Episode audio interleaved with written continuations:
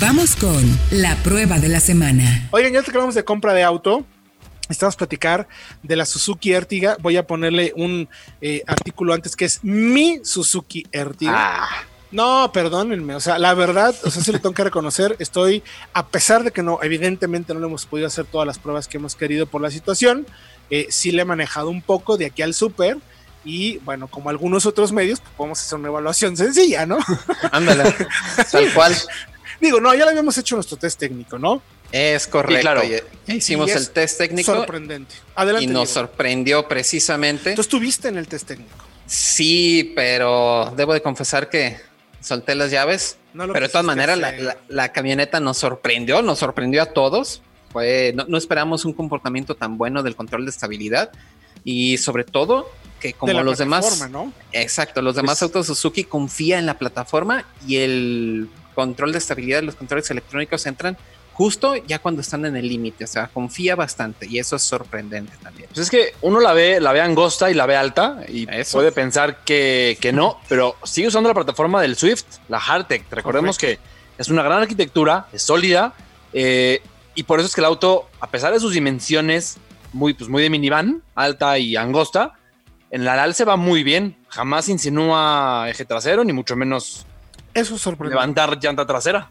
Yo creo que para mí sería como el punto más importante de, de esta camioneta. Eh, el hecho de que la plataforma es efectivamente buena y tiene los controles de estabilidad. Tenemos, eso si te tienes que ir por la versión equipada, que es la de 329.900. 329.000. O sea, de verdad me parece un preciazo para lo que ofrece, porque como mencionábamos, tiene muy buen equipamiento de seguridad, o sea, funciona muy bien el SP. El espacio es el segundo punto que me gustaría destacar. De verdad, caben siete personas. Reales. Pero reales. Incluyéndome a mí o incluyendo, podemos estar eh, el productor, que es una persona de dimensiones contenidas, como yo, y los dos podríamos caber en la, en la, en la tercera fila, perdón, y no es incómoda. O sea, sí podemos hacer un viaje, eh, incluso me atrevería a decir de carretera, de unas 4 o 5 horas, obviamente parando para estirar piernas, pero no es tan incómoda, ¿eh? Eso me sorprende.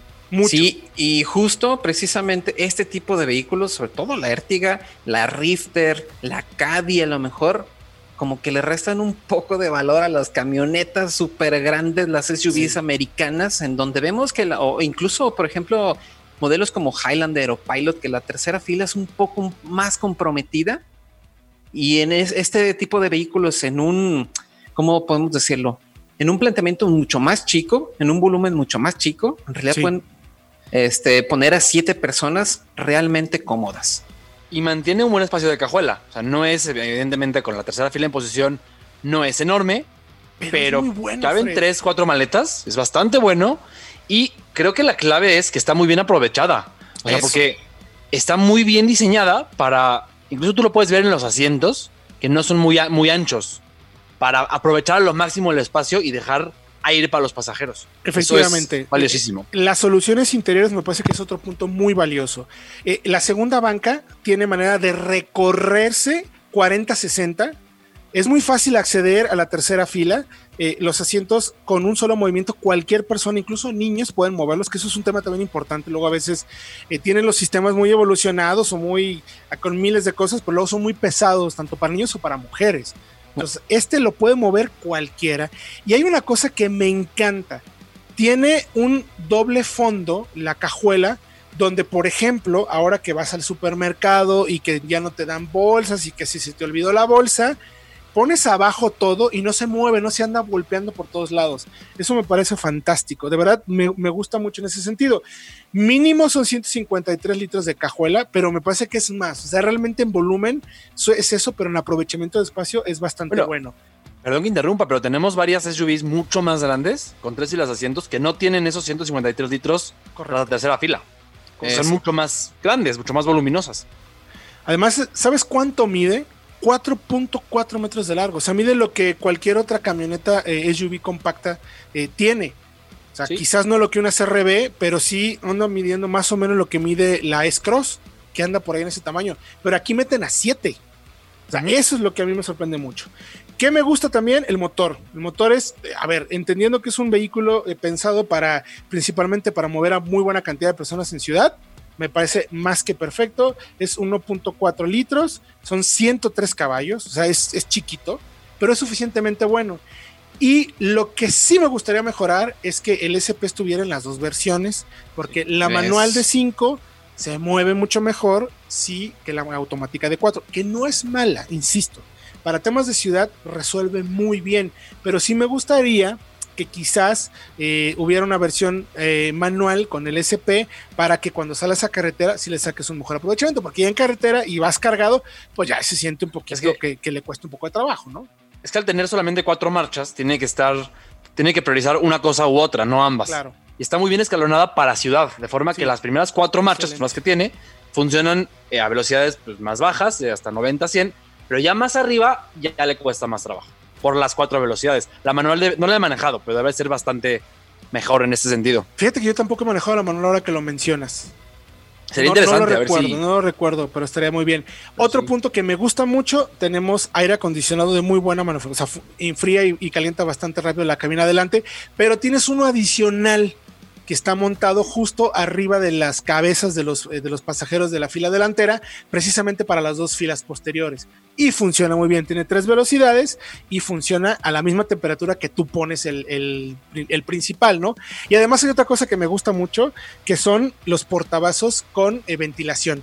Puedes Mm. enfriar tu lata o calentarla. O sea, son pequeños detallitos que lo hacen muy bien. Y además también tienes eh, Google Play y Android Auto, si no me equivoco. Creo que tienes, perdón, Android Auto CarPlay. y Apple CarPlay. Ay. Ya lo dije Sí. bien por primera vez, fantástico. Funciona muy bien. La pantalla táctil es pequeña, no es eh, tecnológicamente la más avanzada, pero cumple. El equipo de sonido está bien, la- tienes equipo eléctrico para, toda- para todas las ventanillas, para, para los eh, espejos retrovisores, perdón, laterales. O sea, es una camioneta muy honesta que cumple muy bien y para lo que cuesta me parece que no hay nada en el mercado que te ofrezca el nivel de equipamiento que tiene y el espacio por ese precio. Porque me parece que la otra que me gusta mucho es Rifter, pero es mucho más cara, si no me equivoco, ¿no? Exactamente, y solo hay versión manual, son casi 30 centímetros más de, de largo, Exacto, exactamente. pero también tiene el motor diésel, que también es una ventaja en ese Es aspecto. unas por otras. Yo creo, no sé qué piensan ustedes, pero la verdad es que por este precio, por los 330 mil pesos que cuesta, pues no pienso en otro vehículo que te dé el mismo espacio. Y ojo, lo que para nosotros es muy importante, lo bien que se maneja y lo, mejo- lo segura que se siente, ¿no? Porque luego Es a veces correcto. por la misma configuración que tiene el vehículo, podrías darte un poco de desconfianza de cómo se pudiera manejar una situación de emergencia, que como ya comprobamos en el alce, no existe, ¿no? Correcto. Es correcto. Pues, pues a Diego le pasó. eh, Sí. Cuando hicimos el alce, dijo, ay, no sé. Y al Y final, maravilloso. Incluso la metimos a velocidades ya más altas. Y si bien ya no alcanza a entrar, por obvias razones, segura en sus acciones y progresiva. Efectivamente. Pues los invitamos a que vayan a nuestro Facebook y nuestro YouTube de arroba autología online, porque ahí tenemos un live para demostrar todas las características del vehículo, porque además está bien ensamblada, tiene buena calidad de materiales y es muy fácil de limpiar los interiores, sobre todo si tienes niños. Créanme que se los digo por experiencia. créanme la verdad, créanme, créanme.